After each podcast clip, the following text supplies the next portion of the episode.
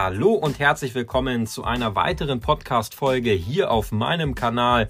Mein Name ist Thomas Pollard und ich freue mich, dass du eingeschaltet hast oder wieder eingeschaltet hast. Hast du dir denn schon einmal folgende Frage gestellt? Wie reich bin ich wirklich? Wie reich bin ich wirklich? Hast du dir diese Frage schon mal ganz ehrlich gestellt? Oder aus meiner Sicht würde die Frage lauten, wie reich bist du wirklich?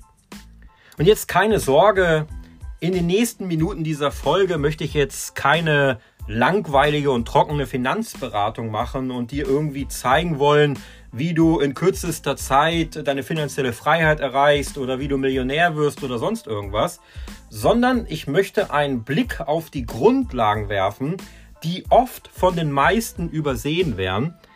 Denn bevor wir uns auf den Weg machen, um unsere finanziellen Ziele zu erreichen, müssen wir immer zuerst wissen, wo wir denn überhaupt stehen, wo der Status quo ist, wo stehen wir aktuell mit unserer finanziellen Situation.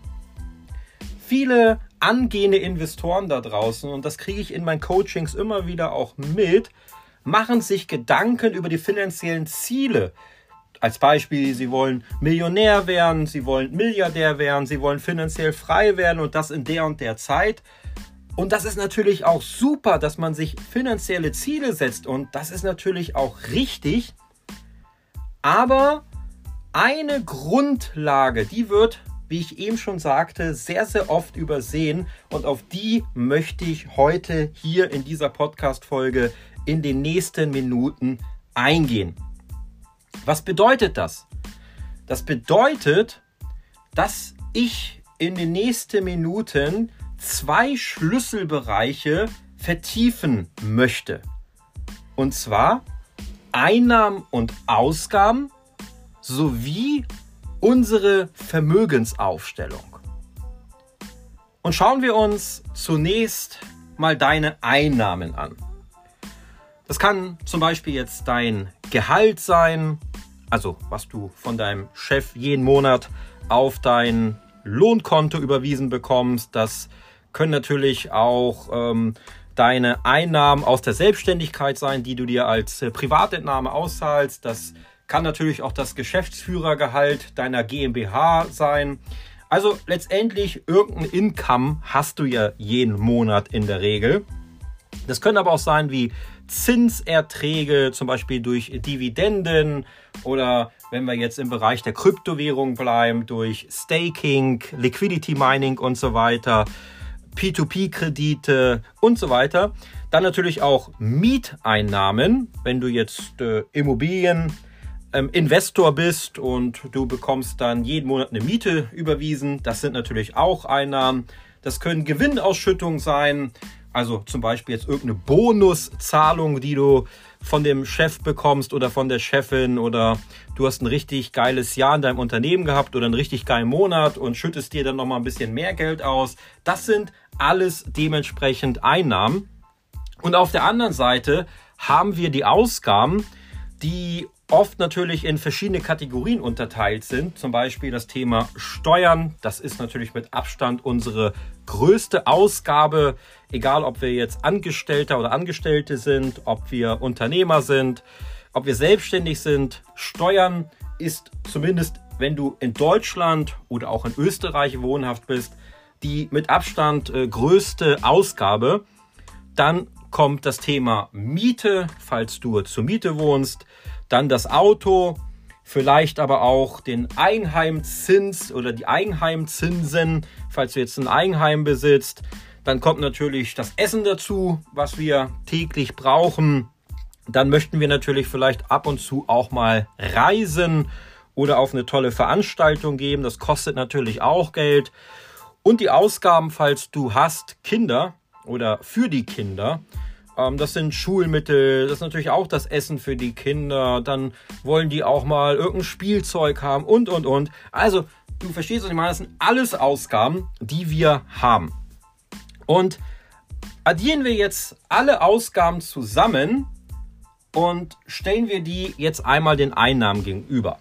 Also du rechnest alle Ausgaben zusammen und stellst sie den Einnahmen gegenüber. Und das Ergebnis kann jetzt entweder positiv sein oder negativ sein. Das heißt, du kannst am Ende sagen, yo, ich habe ein schönes Plus. Also wenn ich meine ganzen Ausgaben zusammenrechne und die gegen die Einnahmen rechne, habe ich mehr Einnahmen als Ausgaben. Es kann natürlich aber auch negativ sein, dass du mehr Ausgaben hast als Einnahmen. Und wenn es jetzt negativ ist, das bedeutet, du hast mehr Ausgaben als Einnahmen, dann ist es hier wirklich an der Zeit, etwas äh, zu verändern. Das heißt, du solltest natürlich schnellstens schauen, dass du entweder mehr Einnahmen generierst, zum Beispiel durch einen Nebenjob oder indem du, wenn du selbstständig bist, noch mehr, mehr Aufträge an Land ziehst oder Mitarbeiter einstellst und du dadurch natürlich dein Unternehmen skalieren kannst. Oder auf der anderen Seite minimierst du deine Ausgaben. Du gehst weniger essen, du reist weniger, du gehst vielleicht in eine kleinere Wohnung, du verkaufst das Haus und mietest dann vielleicht doch lieber irgendwas. Du ja, nimmst ein kleineres Auto oder oder oder. Also du schaust, wie kannst du deine Ausgaben senken, damit du am Ende des Tages wieder mehr Einnahmen hast als Ausgaben. Wenn du jetzt das Ganze ausgerechnet hast und das Ergebnis ist positiv, dann hast du auf jeden Fall Reserven, die du jetzt klug investieren kannst, um dein Vermögen aufzubauen. Also, wenn du diese Kalkulation gemacht hast, dann kannst du jetzt hergehen und sagen, okay, ich habe noch 300 Euro im Monat übrig. Ja, wenn ich meine ganzen Ausgaben rechne gegen die Einnahmen, habe ich 300 Euro übrig. Und dann kannst du sagen, diese 300 Euro, die investiere ich jetzt in Aktien, in Kryptowährungen, in Immobilien, in Edelmetalle, in P2P-Kredite oder was auch immer, am besten noch diversifiziert, um am Ende dein Geld, also diese Differenz, diesen Gewinn, den du hast, zu vermehren. Ja, damit du am Ende mehr Vermögen hast. Und jetzt komme ich schon zu diesem Thema Vermögen, denn der zweite Teil ist deine persönliche Vermögensaufstellung. Und hier geht es jetzt darum, mal so einen Zettel und einen Stift zur Hand zu nehmen und so ein T-Konto zu malen, falls du dich noch an die Schule erinnerst. Ja, also so ein Strich oben und in der Mitte machst du so einen Strich nach unten, sieht dann aus wie ein T. Und auf der linken Seite schreibst du dein gesamtes Vermögen auf und auf der rechten Seite alle Schulden. Und dein Vermögen kann natürlich sein dass das aus Investitionen besteht, aus einem Eigenheim, aus Forderungen an andere Leute und so weiter und so fort. Also alles, was dein Vermögen ist, zum Beispiel auch das Geld auf dem Girokonto, auf dem Tagesgeldkonto, auf dem Festgeldkonto, Aktien, Kryptowährungen, das ist alles dein Vermögen und das schreibst du alles auf der linken Seite nieder und oben schreibst du Vermögen hin.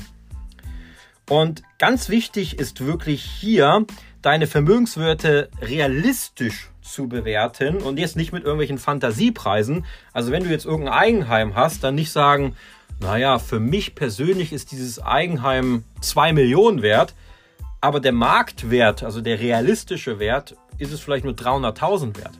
Dann schreibst du natürlich 300.000 dahin und nicht deinen Traumwert, den du so im Kopf hast, zum Beispiel jetzt zwei Millionen, weil es für dich es wert ist, aus deiner Sicht. Aber deine Sicht interessiert da draußen keinen Menschen, sondern die Menschen schauen auf den Marktwert. Genauso schreibst du, wenn du Bitcoin besitzt und dein Vermögen mit Bitcoin ist aktuell bei 20.000, dann rechnest du jetzt nicht schon fünf Jahre voraus und sagst, naja, Bitcoin könnte ja irgendwie eine Million wert sein, Nein, sondern du schreibst natürlich die 20.000. Ich glaube, du weißt, was ich damit meine. Also bitte immer realistisch das Ganze bewerten und nicht irgendwelche Traum- oder Fantasiepreise hinschreiben.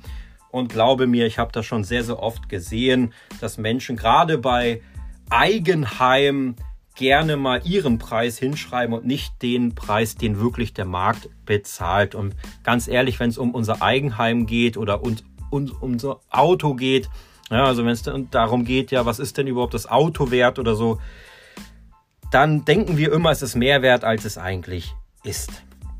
So, kommen wir zur rechten Seite Und die Schulden kommen jetzt auf die rechten Seite und das könnte natürlich sein, dass das Bankkredite sind, dass das äh, Leasingverträge sind. Das heißt, du hast jetzt ein Auto geleast oder so oder natürlich auch äh, ein Bankkredit, klar. Also du hast jetzt einen Konsumkredit oder du hast ein Auto irgendwie dann dementsprechend auf Kredit äh, gekauft. Das können Privatdarlehen sein, die du anderen Menschen schuldest. Das können Schulden beim Finanzamt sein, hoffentlich natürlich nicht. Oder natürlich auch andere offene Rechnungen, die du aktuell nicht bezahlen kannst.